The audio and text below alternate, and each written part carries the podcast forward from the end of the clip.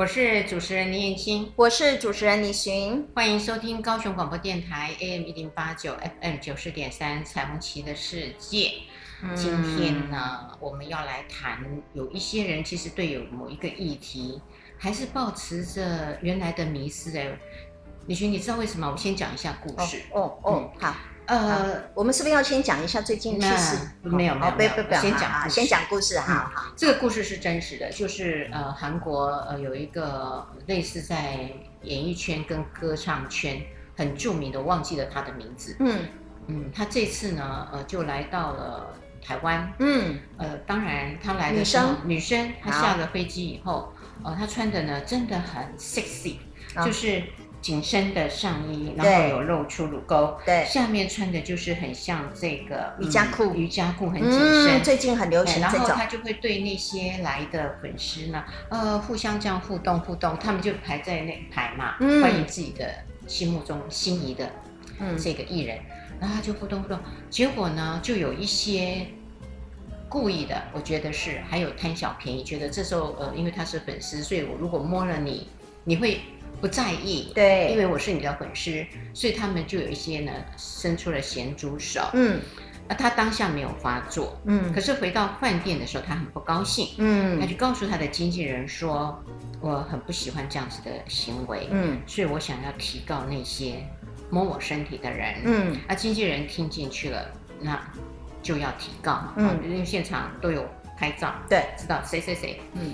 好了，然后就有一群呃。网友们，嗯，就说，哇塞，那他就不要穿这样嘛，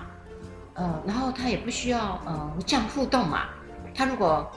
怕被摸，那就穿紧一点就好了嘛。他明明就是摆着要来卖肉嘛，哦，就是有这种沙文主义的说法，嗯嗯，所以呢，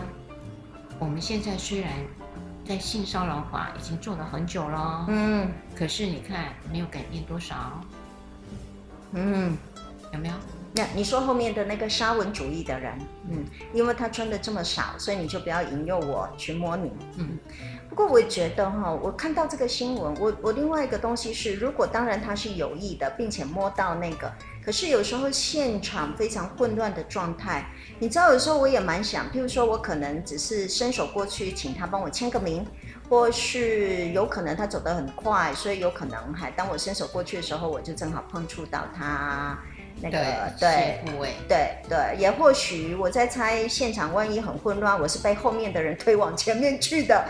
那这怎么去认定我到底是不是一个骚扰的现象，对不对？好，这个就会我们后面要谈的了，到底哪一些的。元素可以去判定，对，而不是你自己觉得不开心，对，就认定了。对，因为那个东西是因为也有可能真的，譬如说我们常常会是在坐车的状态，或者是在有一些拥挤的状态，而且特别我很讨厌是，譬如说在银行啊，或者是在餐厅后面的那一个欧巴桑，他都会可能因为靠我太近了，会用他的包包可能会撞到我的后背或是哪个地方。会这样哦，会这样子。我常常，然后我就会转过头，很很挤，应该是很热门哦，很很热门。然后我就会转过头去，我看着他，哦，我就知道他其实上是无意的。因为很多时候，因为有些人的包包很大或怎么样，可是就我的后背或者是胸部的地方，我有可能会觉得我是被碰触，我就会去看一下。对，而我知道他其实上是他也不知道的状态，嗯，或甚至撞到我的屁股。哈，这种也会有这种情况啊。哈，我基本上站在一个这样的立场，对，那我会觉得很不舒服。没错，我会很不高兴。可是我一看，我知道他其实并不是有意的，我就会觉得，嗯，可以，嗯，不用放在心上。对对对，因为这些东西它是在日常生活当中有可能会遇到的状态，尤其他又是一个很有名的人物，也有可能。对，那当然，如果是我觉得是迷妹迷姐，或者是迷哥迷弟的。这一些人他是刻意有意的，其实是为了要去呃，比如说摸到他，然后就宣称我这只手永远不会再洗了，或者是抓到他的头发，哦、或是抓住他身上的某些东西，以便成为一个纪念的这样子。然后有有这样子的说法很好笑，哎，我从此再也不愿意洗手了。嗯、这种对于啊、呃，就是我所喜欢的对象的一种呃象征性的东西哈，我觉得这个东西就是在于。好，在一个混乱的状态，这真的是一个我觉得很难很难界定的嘞。嗯嗯，哇，太好了。所以在呃这些的意图上，呃，不管你到底你的意图呃是有意还是无意，嗯嗯，还包含了呃这个环境上对的一些现况，对，嗯，但是哦，李行主持人目前在判定上，当然与这个法院嗯。运作的时候，嗯、因为意图。太难去做这个了解，对，所以呃，行为出来，如果是这样的状况，当事人不高兴的时候，嗯，还是会把它做认定，呃呀，嗯，但是呢，呃，详细的状况我就保留一下，嗯，节目后面呢再来举几个例子，嗯，什么可以这么说，什么不能这么说，嗯嗯嗯，OK，嗯，好。所以呢，我们现在呢，从这个我刚刚就一开场就是沙文主义嘛，嗯，其实还是有一些人有迷失的呢。是的，我觉得那个提醒出来，其实像我，我想我们刚刚的举的那个例子，它其实暗含它有两个，我觉得应该是主轴，一个是我们从意图的角度去看这件事，有些人是真的没这个意图，有些人其实意图是非常非常是有，但他行为并不一定会显现出他的意图来。然后第二个部分是因为他的行为本身这件事情是否触犯了好这个对，就是我主观的被行为人自己主观上面认为哈，他是不是对开心跟不开心，或是舒服不舒服，或是我自己觉得他是骚扰，还是他是不是骚扰？我觉得这东西是这两个不同的概念。对对对。那不过就呃沙文主义，其实我觉得。它只，它是一种态度，它并非是一个行为表现。它的态度本身，其实刚刚说的那个东西，是我觉得极度不同意，是因为我的行为是端赖于你的穿着来决定我的行为，这件事情是错误的。对，不能够因为说对方是什么样的职业，或者是对方是什么样的穿着，所以他送出了一个邀请的讯息，这个东西不是这么样子讲的。对，即使对方。我就开玩笑，即使对方愿意要裸体，你也没有权利要去强暴或是对他进行骚扰，因为这个是他穿着的打扮的一个自我的一个哈意识，这是他的自己决定。可是你行为上面是否超越那个呃这个东西的界限，是你对你自己行为应该要负起的责任。没错，对对。所以一般人呢，呃，就会把这个当做是邀请，是我们会认为这是一种迷失。是是是。还有的迷失，呃，更多了。嗯，像第二种的迷失呢，就是呃，一般来讲会做这种事情的人，大概就是刚刚前面的故事里面一群陌生人。嗯，而且特别可能是男生对女生，嗯，对不对？嗯，事实上不是啊。呃，多数的时间是熟人，嗯，少数的时间是陌生人，嗯，因为会在熟人之下，我觉得我跟你的交情还不错，嗯，而且是呃可以做一些口语的玩笑或是肢体的玩笑，你、嗯、是不会介意的，嗯，嗯，我就超越了那个界限，嗯，可是没想到，其实对方是有他的底线，嗯，他运作了，那、嗯、对方没有吭声，也碍于。我很不想打破这个人际关系，对，不想造成尴尬，对，所以我就先容忍着，可能是用肢体来告诉你，闪避了一下，对，对，我觉得这就很明显了呀，肢体的那个闪避，哈，因为有的时候，哦，您还没讲完，来，你要不要继续讲完？继续讲，好，OK，还没有。那我觉得有一个东西是，其实。身为一个从小被骚扰习惯的一个人，我我我真的，我发现您刚刚说的东西当中有一个是为什么有的时候我们现场没有反应，是因为我愣住了，我不知道该怎么反应了。因为毕竟我们会遇到一个压力的状态当中，我们会有好几种不同的反应，他把它叫做三 F，一个叫做 fight，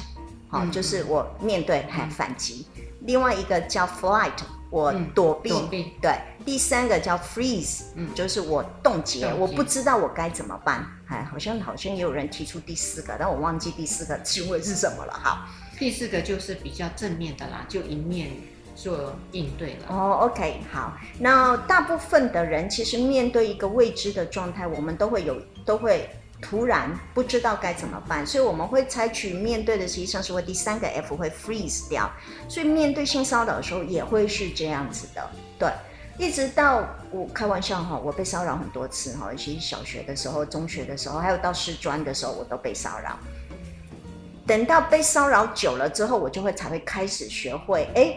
我好像应该有一些什么哈，譬如说第一件事情，我需要先确认，确认。比如说以前年轻的时候，我曾经在那个电影院曾经被人家后背贴着。那那时候因为我我比较小，所以我看不到那个人，但我会做确认，到底后面这个人是谁。当我有一些这些动作的时候，对方其实是可以感知到我其实上做了某些的行为的。对，我觉得这个东西其实上是除了当下的反应，还有必须要学习的。其实上这个都是我们一直在做教育的部分，要说明你。这个东西要不断、不断、不断的重复学习，重复的不断的角色扮演之后，可能才会学会。可能我有 A 计划、B 计划、C 计划，还有好几个不同的计划。所以你刚刚说的那个冻结啊，也有人呢、哦，呃，行为人骚扰别人就会认为，嗯、呃，当我做了这个举动的时候，说了这些话语的时候，嗯、你是没有反应、没有拒绝的，嗯，因此我就判定为你是允许我继续的，嗯。这个就是很重要的关键所在啦，就回到你刚刚的，嗯、是对方不知道怎么回应你，对，而不是他真的是接受你，对，可以一遍一遍的来，是他不是喜欢这件事情的，他其实是不知道该怎么办的，因为那个状态是我在日常生活当中没有的经验的，对，这个东西就有点像是当我们发生，假设我们发生车祸，第一瞬间你其实会惊慌、震惊。或是举足无措，不知道该怎么办。对，可是你也知道，当我们车祸很多次之后，我们就会知道，第一件事情就是先叫警察就对了。当我没有，当我没有任何现场都没有任何伤亡，但是他是车祸，那你就知道第一件事情你要叫警察。警察就会问你要不要叫救护车。好，这时候你就跟他说还要救护车或什么的，他们就会马上派救护车来了。嗯，我学会了好多次，因为有这个经验。是啊所以你现在警察知道要打哪一只啦？等等等等等等等手机哈就一一九或一一零对如果 如果没有救护车你就打一一九。哦就那是警察对对对警察对对对他就问你这个他会问你现在所在的位置。对然后对然后他会问你要不要叫救护车对然后救护车就会比警察车还快来。嗯哼哼哼所以你看就是哎，经验是痛苦的累积。嗯，可是说真的啦，最好这样子是有事先的教育比较好吧，而不是靠经验。经验就是真的没人教你，然后你就会用一遍一遍这样经验累积，有时候还累积不起来就没命了，就没了。对对对对对对对对对，所以我常常有时候真觉得哈，我们要做什么事之前，真的都要想好呢。就是我开车上路，永远都会有发生车祸的可能，对不对？所以我就得要想，万一我到时候怎么了，或怎么样子，或是我别人撞我，我去撞人，怎么样子？那个处理方式，我常常脑子当中开车时候都要有，嘿，那个计划。哎，所以开车的时候不能太快啊，或者是开车时候怎么样，要注意，像现在注意行人，对不对？哈，这个东西我都是一定要先有策划的。你比我好多了，因为我 我自从有了那个服务我的那个呃，不是服务我的那个 sales 哦，公那个就是汽车公司，哦，汽车当时卖车子给我的，对对对，因为他有留他的名片嘛。所以我一出事我就 call 他，我说我现在是这样，你觉得我可以做什么？所以你也学会了，这个就是你的策略，对不对？这是学习的策略。说，哎呀。某某某啊，你现在可以干嘛干嘛干嘛干嘛？对对对对对。然后后来想一想，我就觉得我很幼稚，也很好笑，都问他。对，这个就是因为你已经学会了，这是一个最容易解决问题的策略了，所以你就会用这样子的方式，你发现它真的可以解决问题，你就会这样子做。所以我们在做性教育本身，不就是让我们的所有的呃学生或者是小孩都会学会，好，各式各样，我们要 A 计划、B 计划、C 计划，因为。很多这样子的事情，其实会突然在零点一秒当中发生。嗯嗯，还有一个就是呃，现在目前上在发生的事件里面，不管是职场、学校，呃，或是相关的一些单位，几乎跟权威有关系。嗯、是的，现在最近这几年特别强调，尤其之前在性骚扰特别强调所谓的权势骚扰。对对，嗯，其实这个是很麻烦的事情哎。为什么？嗯，你知道吗？嗯，当我是这家公司或是在这个学校的领域里面，嗯，呃，我的位阶可能没有上位者高，嗯，那当上位者呢，假设呃偶然也好，或是他已经设计好的桥段，嗯，那这时候我不小心我就进到了这个桥段，嗯，跟这个领域当中了，这时候呢，呃，就会有一些的形式会出来。我先举。呃，更差别更大的权利的差异，嗯，是学生，就是像小学生，嗯，跟学校的老师，嗯，或是校长，哦，这年龄差很多呢，差很多，那个判断是没有的。我想我们的后面呢，我就来谈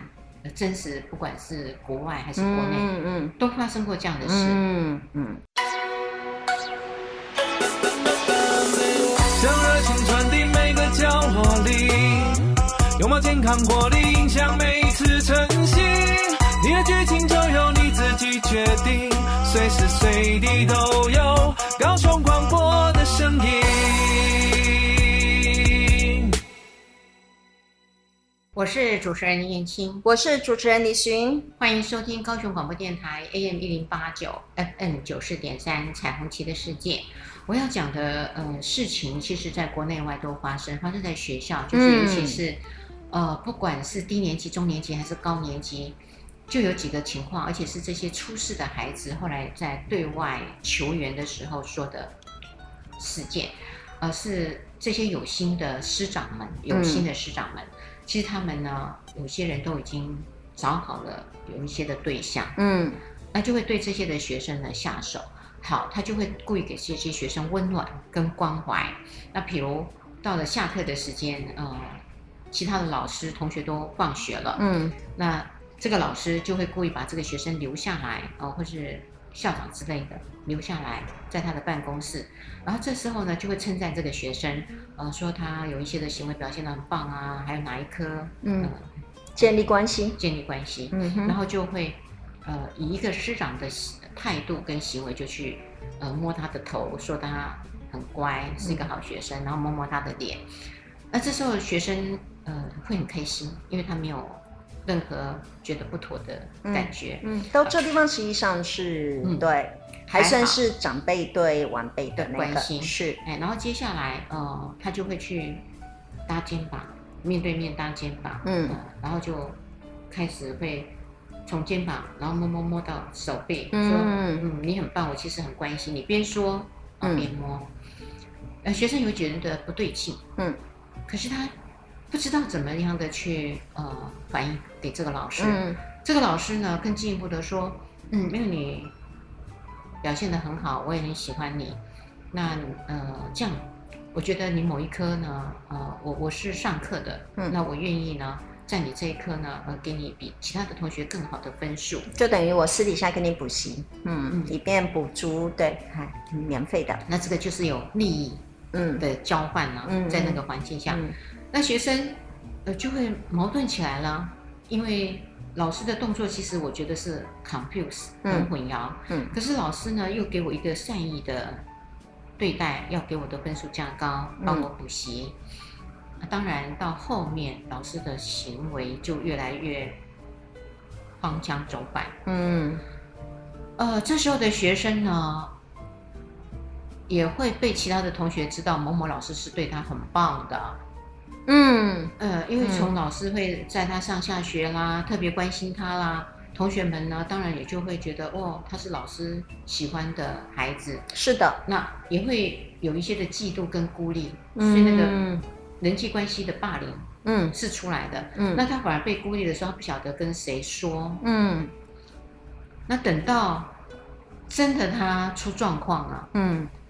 或是被其他的老师发现了。假设有有一些老师比较敏感，嗯，然后发现他会经常哭泣，嗯，去了解了以后，他也愿意对这个老师说，才把这样的一个事件曝光，嗯，那这个呢，我就觉得他是非常典型的权利，嗯，跟学生师长这样的互动，对，带给对方是没有办法抗拒，学生是没有办法抗拒。嗯。像呃，像体育选手也也可能对体育选手，我真的突然想到，对、哦、对，体育选手有一个啊、嗯，之前的老师，虽然我我没有想说是否，因为我们看到的时候都是还没有判案，最后结果到底是什么，只是都是这样，因为体育选手有很多的肢体的接触，接触对对对，然后加上体育的这个部分本身，他们其实上是比较严格一点的一个上对下的关系，对，有时候不能说 no。嗯。嗯，学长姐啊，诸如此类，哈，军队里面也都会有相同这样子的一个哈上对下的比较比较僵化的哈，没有办法流动的哈这样子的一个状态。嗯，师生职场对大学，其实上尤其老师跟学生之间的年纪没有相异非常多，然后到职场，对老板跟员工，嗯嗯，因为他攸关他的生活的生计。是的，嗯，而且他如果离开了，有些老板还会恐吓说，呃，反正这个业界我是有权利的，对，所以呢，你如果真的继续要待在这样相同的业界，你到其他的地方，嗯、我放风声出去是没有人要用你的，嗯嗯嗯，有的时候是会有一些威胁的，对不对？哈、嗯、哈，这些。这些就是呃，权力上有一些人认为。上司或是这些的老师是应该要保护学生，没有错。可是呢，也有一些人利用了这些的关系，呃，做了一个违背良心的事件。嗯嗯嗯，这是一个。嗯、然后另外呢，呃，如果有男学生被性骚扰或性侵，嗯，很多人会耻笑，而且会觉得不可能。嗯，觉得他是男孩子，嗯、他可以 fight。嗯哼。他会采用对第一个方式，他会比较有抵抗的能力。对，对事实上不见得呀。嗯，我们曾经好像有一集谈过男性的受害者，对不对？对。啊，在在蛮久以前了，可能去年的那个时间，我们正好也访问了那个他们有。访谈，对不对？嗯嗯、访谈的一些男性的受害者的，他们是怎么应对的？对对对对，其实对他们来说，在这个社会两极的二元化的对立当中，男强女弱，他们如果面对骚扰或甚至性侵害的状态，其实，在他们来说更难说出来的。对，这也是迷失啊。嗯，还有一个迷失，他们都认为在夜晚，嗯、呃，还有就是在黑暗的地方。嗯，是的，不一定。不一定，这个倒是很有趣哦。我马来西亚最近有的学生就做这个性骚扰的那个还调查，哎哎，其实上就访谈，他们真的发现有很多人都认为，嗨，女性受害者，然后大概都会发生在晚上，然后大概就是按照您说的这样子的这些个迷思，对，男生女生比较是会受害者，对，嗯，都会有这样的情况，在在哎白天很少发生。其实啊、哦，性骚扰或性侵哦，刚刚说的晚上啊，还有黑暗啊，嗯，呃，不进来，为什么呢？因为学校的厕所啦、角落啊，还有呃，像有一些呃公园比较草丛、树林的地方，嗯，呃，对方的家、自己的家，嗯，因为他不见得一定是陌生人嘛，嗯，熟人，嗯，因此在这些地方是有可能。也会被骚扰到到性侵，哎，对，哎，其实您刚刚说的有可能是比较多的是在性侵的状态，对对对。那至于骚扰，我认为骚扰就在白天嘛，骚扰一骚扰什么时候都可能嘛，啊、对，而且骚扰可以不用面对面啊，嗯，对不对？还、嗯、现在的网络那么的发达。啊，讲到这儿哦，我就要跟你说，这么多的隔空的隔空，好，嗯、现在来了，一样回到我们刚刚的身体的那个。裸露，嗯，嗯，所以呢，假设呃，在这个 FB 上，嗯，呃，有一些的网红，嗯，女性嘛，那么也会展现她们最漂亮的那一面，嗯，这时候如果下面的留言就说，哇，好雄伟哦，哇，好大哦，嗯，哇，你的男朋友应该很幸福吧？嗯，假设留了这些言，好，那有些人就给网民自己去做判断。说这样算算骚扰？嗯，结果呢，六成跟四成，六成认为是，对，然后四成认为不是，对。可是事实上呢，呃，就要看前因后果。我说了，我们要判定一个性骚扰，一个有一个性的议题在，这个有性的议题绝对没有错。嗯，那再来就是一个主观，嗯，呃，可能网红自己觉得很不高兴，主观角色进来了。第二个，嗯嗯、然后第三个就是客观元素，是，然后再来就是权力。好，那这个时候那个客观元素就变得很重要，很重要。对，假设这个网红他也在他的那个呃网站里面是，然后也对着他下面的一些朋友群，他的粉丝说：“嗯、是的。”我的男朋友是很幸福的，你看到我很雄伟，对不对？棒棒吗？嗯，如果他也做了相同的回应，嗯，对不起，他是没有权利跟能力可以控告下面留言的人，因为你已经跟他有良性的互动了。嗯，如果你没有不高兴，从来不对这些的网友的这些说辞加以好的颜色的话，嗯，那可以告得成。嗯，那如果你不是，你在前面也为了你的。呃，比如你的那个流量，流量啊，你要互动啊，是，嗯，那是不行的哦。哦，哎，还包含那个 line，哎，假设旅行主持人你跟我很熟，是，然后我们两个又多谈性议题，对不对？对，我们性学所老师嘛，对不对？来，好，来，那我呢，呃，就觉得我跟你太好了，嗯，那我干嘛呢？我就三不五时的呢，就传了一些 A 片，呃，对，而且很裸露的，很直接的性行为的，那我就给你了。然后你呢？呃，你会回应我，你说，嗯，你传的这个很有趣，好好玩哦，嗯，太好笑了，啊、呃，哇，怎么会有这样的状况？嗯，太可爱了，嗯，哦、那我就觉得，嗯，你都对我有回应，是，就我下一次还会再，对对，我就在正回馈，对，越泼我就呃那个口味越重，嗯，泼给你了，嗯，然后终于泼到有一天你不高兴了，对，你想说这。死灵呃，这个主持人呢、哦，嗯，居然泼到这个我已经底线了，对对对对对，然后你就说我要告你性骚扰啊，你一定会觉得哈，哈，现在是什么了？嗯，所以呢，这是我如果去告你不能成立，因为你前面都有给我呼应。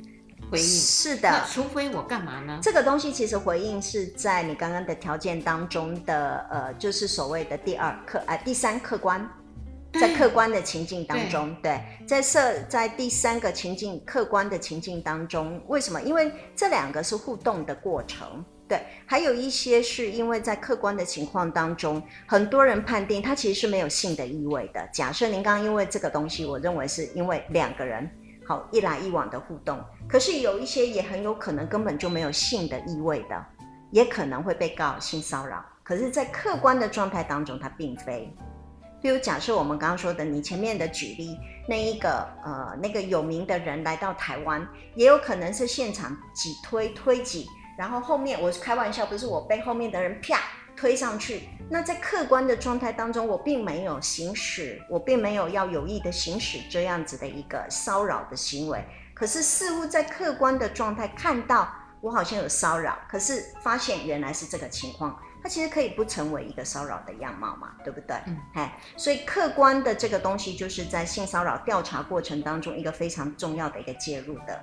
一个条件，所以我也告诉行为人，嗯，说万一你在泼这些东西给对方的时候，假设对方为了维持友谊跟人际关系。他会做已读，但是没有回应你。对对对，那你就要小心，嗯，你就不可以再传了。如果你传了两次，他都已读，嗯，你看到的都会有已读嘛，对，然后都没有回应你，对，你就不要再传，你再传真的他就可以告你性骚扰了。嗯，还有一个呢，他马上就是把你做了删除，是，就把它 block 起来，就是还你把你被你被隔离，哎，那个叫什么？就是被隔绝了，哈。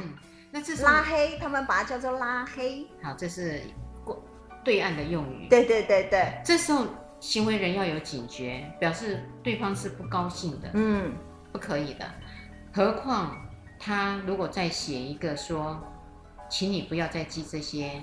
东西那就更更清楚了。对对对，那前面的那两个已读没有回应，或是每次你传送他就删删删，嗯，这时候呢，我就会跟行为人说。你不可以认为你是可以跟他分享这些讯息，嗯嗯，你要收手了，嗯，人做人爱我长赞，你却用到这样子的言辞，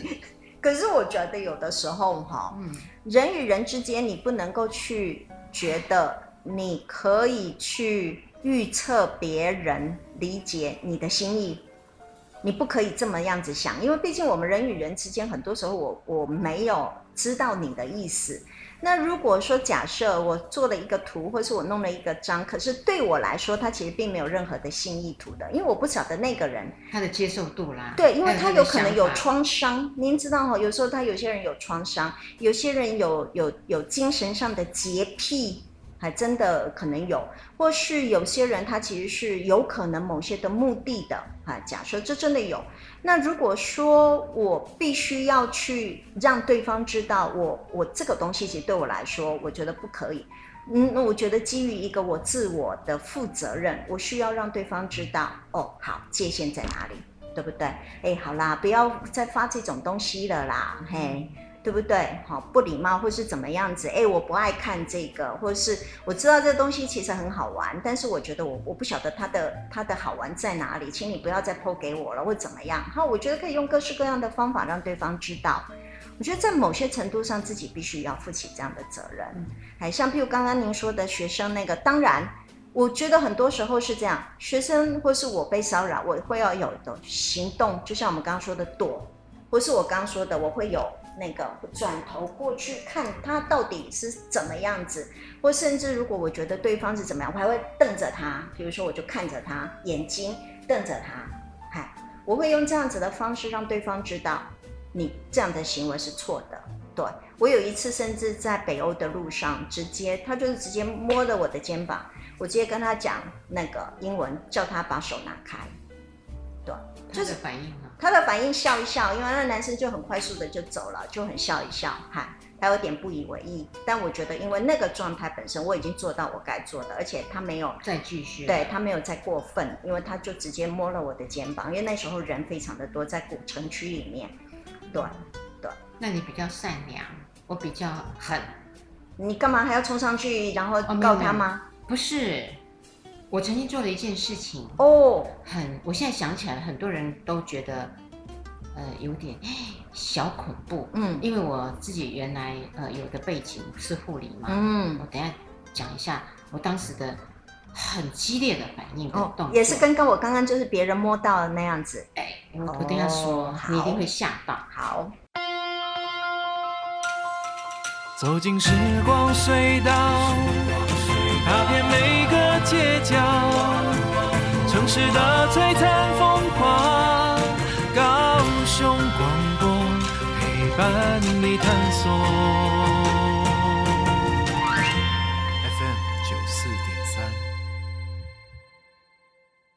我是主持人林燕青，我是主持人李寻，欢迎收听高雄广播电台 AM 一零八九 FM 九四点三彩虹旗的世界。今天我们谈到的就是有一些性骚扰的迷失，嗯，还有一些的怎么去判定它可不可以构成性骚扰的要件。嗯，因为我们刚刚说了一些迷失，就是大概是男对女，一定是上对下。然后一定是在黑暗的地方，然后一定是陌生人，大部分是陌生人，哈，然后可能是在晚上会比较容易发生，但实际上真正骚扰什么时候、什么地点、什么人都有可能发生。嗯、对，好，我就讲我的故事了。好，你要吓人。对，我呢，呃，当时在台北，嗯，呃，台北当时捷运还没有。这么发达的时间，所以你很年轻的时候，很年轻，嗯，很年轻，很年轻。我就都是坐公车，嗯，然后工作呢，其实很有点累，嗯，我就会趁着坐公车的时间补眠，嗯，所以一上公车，我大概会自己盘算多少时间大概要到，哦就会闭目养神。然后我那时候很爱漂亮，都穿迷你裙哦，穿迷你裙，那穿迷你裙一坐下来，难免你露出来的大腿会多，对。好，我旁边刚好坐了一个男士，对，嗯，紧邻我而坐。那我在迷迷糊糊当中呢，就有发，就有感觉有人呢在我的大腿上摸着摸着摸着，这么明显哦。嗯，然后呢，我就眼睛我没有这样一下子张开，我就这样子微张，对，然后看到一只手在那边摸着，真的哦。嗯，然后我也没有说你干什么，我都没有讲哦，好冷静哦，可能是我的护理哦，嗯的背景。哎，那个那个在那个情况下，居然我都不动声色，嗯，然后没有大叫，然后也没有把他的手撇开，或是我起立，嗯，转移，嗯，大部分人的反应会是这样，没有，然后我就，因为他就不敢看我，然后用一只手在那边摸着摸着，因为他如果看着我，我如果起来看着他，两四目相接，那他就完蛋了，嗯，我我在猜，嗯，所以他是也是这样闭着眼睛，然后这样。摸着，嗯，然后我假装他睡觉，然后不小心碰到你的，嘿，嘿，摸很久。嗯、我我有数时间，好来了。那我的包包好，对，我妈妈那时候生病了，住在台大，嗯、妈妈癌症，所以我自己会备营养针，帮妈妈打针。因为你护理人员，对，来了，我的包包里头正好有针，都有那个无菌的针筒，还有无菌的针，也就。包包打开，嘿，打开，然后一只一只，那都是无菌的，其实它不会感染。嗯，我就这样打开，然后就拿起来五只，因为那哦，五只五只五只，因为他手就这样。对，我就这样。那个听众朋友没有听到，没有看到主持人的样子，你就直接戳在他手上。戳了几下，因为你刚刚嗯嗯嗯嗯好几下呢，五只都插着，很像做针灸。他就给他插着，然后你手就拿开了，所以五只针筒正好就在上面。然后他当场大叫，啊、大叫，大叫，一定。然后全车的人呢，哎，就看我，对，觉得我去伤人，是，而不是真的伤人啊，而不知道是他先伤害了我，是，哎，然后就全部看着，然后我就。没说话，我就想说好，我提前下车了，我就提前下车，想说我就再重新再搭公车，我就不在这个车上，对，然后也没有请司机什么开到警察局，没有，我就想说那我就已经处理掉了，我自己认为，对，哎，然后那个人就这样，因为会流血嘛，对，他就这样啊啊，这样一直啊啊啊，我就没有理他，然后就下来了，我心想说活该。你摸我的就给你啊、呃、算账算回去。对，后来我讲给我的同事听，我同事都每个眼睛定很大，是说你好大胆哦。对，啊你不怕他反击你？我说车上那么多人，他敢？但是就我来说，我认为他有可以去告你。伤害罪的可行，嗯、为什么？嗯、因为性骚扰本身是属于，比如说他是罚款或做什么，可是你的行为本身已经是一个伤害了。没错，它中间其实这就是我想，我今天想要特别强调，我认为有的时候，呃，那个反击跟那个暴力本身，虽然我们要学习怎么做反击，可是我觉得应该要讨论到所谓的呃叫做比例原则，比例原则。就是说，如果一个你知道，你觉得你可能被被啊、侵犯，或者是你不高兴，就就是我们说的，譬如说路上别人瞪你一眼，你会觉得很不高兴。那因为他对方做的这件事情伤害了你，你是不是有权利把对方杀死？这是东西是这样子的。我觉得你你那时候很年轻，过分了点，嘿，嘿，我觉得用。哦，好可怕！这是真的，因为他受伤了，他可以告您伤害罪的。嗯、如果是我，我会用原子笔戳他，但原子笔当中，因为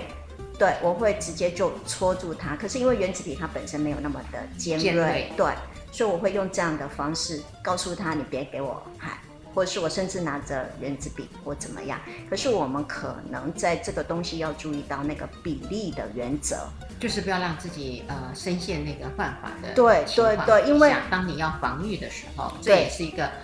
呃我们的朋友们在听节目的时候，是我会用这样子的例子，刚好李群主持人也就点出了，当你要做一个回应反击的时候，有时候会。呃，没有办法把对方真的绳之以法哦，对，反而你自己呢还背上了是伤害人的罪名。是这个东西就有点像是，譬如说我们有的时候为了反击，因为我很很很不高兴我的同学对我做的什么，所以我就在网络上 po 他，或是攻击他很多的东西。可是实际上你犯的那个罪，比你同学对你所做的那个事情其实更加严重，因为你可能伤害对方的隐私权，你可能 po 了他的很多的东西在网络上，或甚至他的罪其其实不至于如此，你会说对，所以就是在法律上面或是在警察当中都叫过度防卫了。我觉得现在有很多实际上是朝向这个东西，就像我们刚刚说的，呃，一定是老师对学生，或是一定对老板对。对你对那个下属，可实际上我们现在看到越来越多的人是利用性骚扰，或者利用骚扰，或者是利用霸凌的方式，其实去做反击，只是因为对方做的事情你不高兴，你就觉得可能在我主观上面我就可以这么告对方，让对方怎么样？嗯、所以现在呢，电视台呢有演一个呃不错的电影，叫做《私刑教育》，嗯、私刑，因为他觉得法律呢。呃，都没有去处罚这些人，嗯，然后呢，他就用了他个人的能量，对，就像你刚刚说的，我的例子，对，啊、去做了私刑，嗯，来教育你，你不可以这样子，因为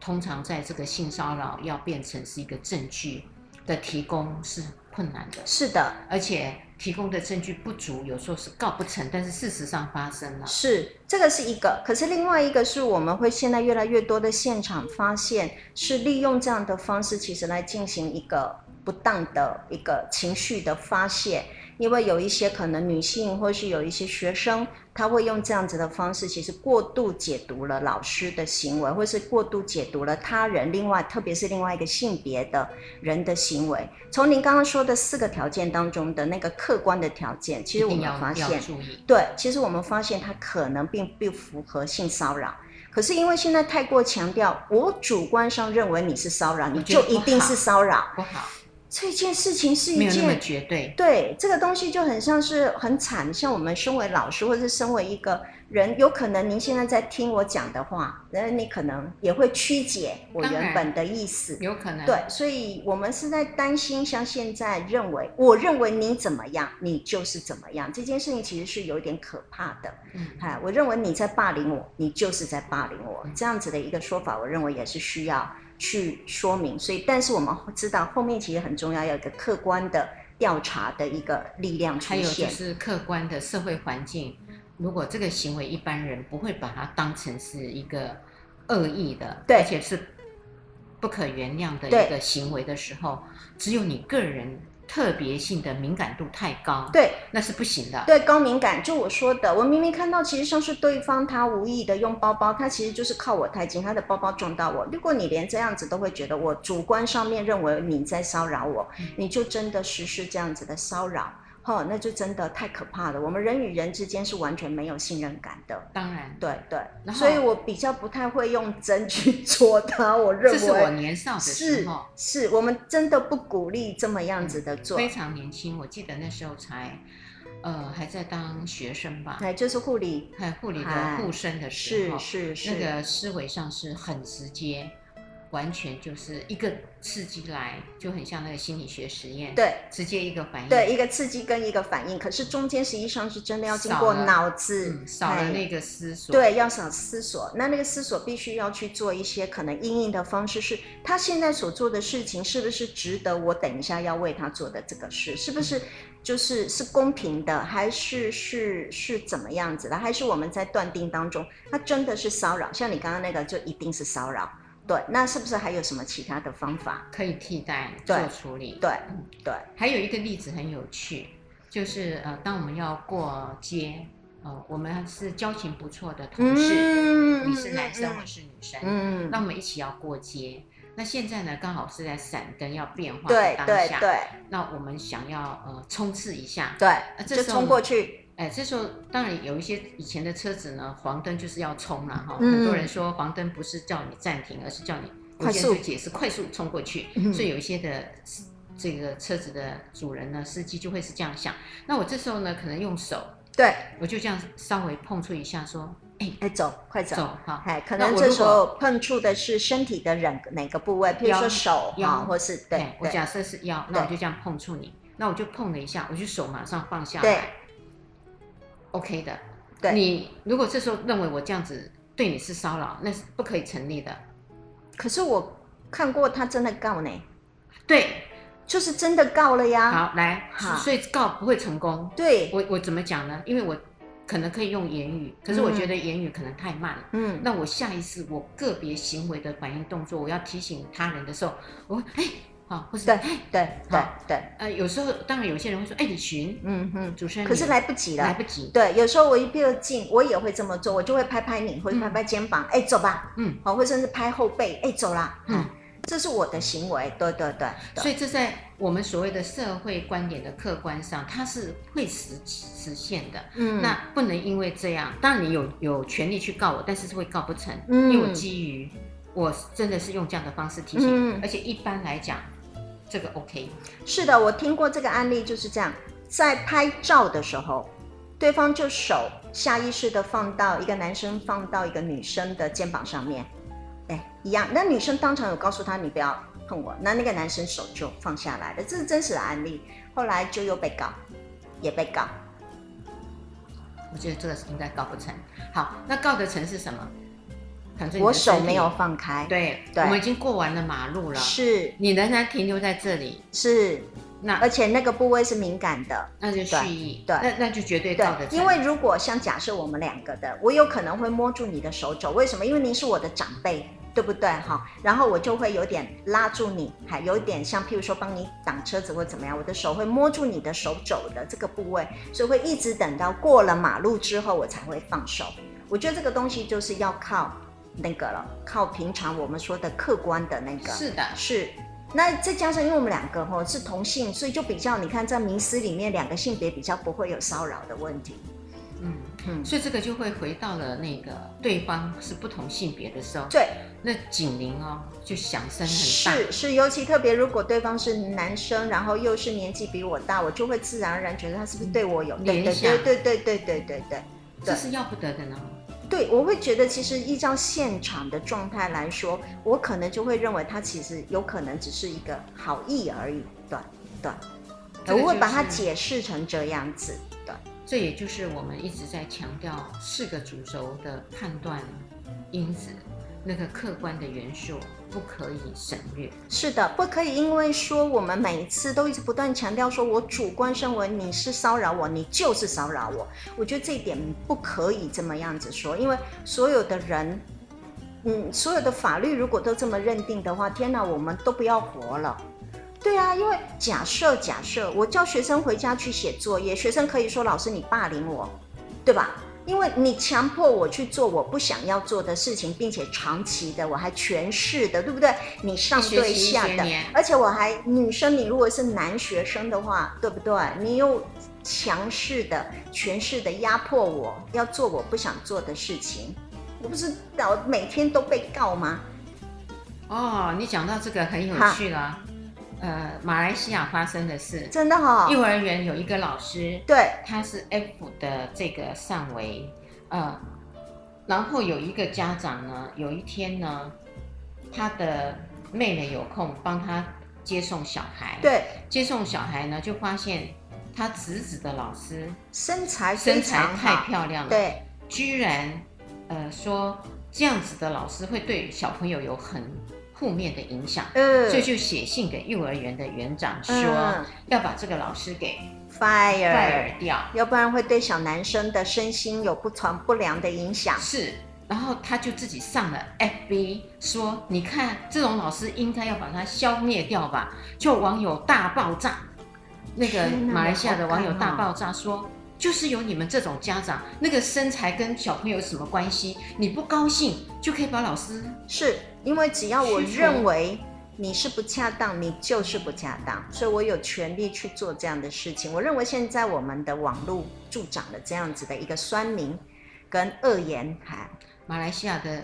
教育部很明智，说以后要自治。这个恶劣家长乱告老师的法律，因为韩国有一个老师也是这样，所以就自杀了。嗯、是是是，好，好，我们，不希望这种情况发生。是，嗯，也希望各位朋友们，如果喜欢我们的节目，继续在每个礼拜天晚上的十点到十一点收听我们高雄广播电台 AM 一零八九 FM 九十点三彩虹旗的世界。拜拜，拜拜。